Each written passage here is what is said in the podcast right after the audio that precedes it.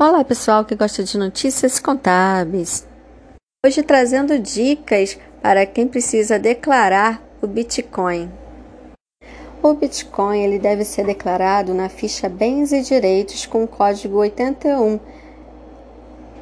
O código 81 é para criptoativo Bitcoin, BTC.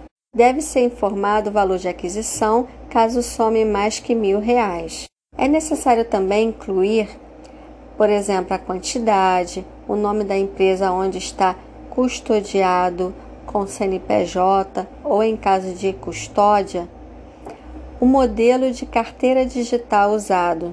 Em relação ao pagamento de imposto de renda sobre Bitcoin, não existe incidência de imposto sobre a valorização de mercado, mas sim sobre o ganho obtido os ganhos obtidos são tributáveis somente no momento da venda das moedas virtuais, podendo ser considerados isentos caso o total de venda não seja superior a 35 mil reais.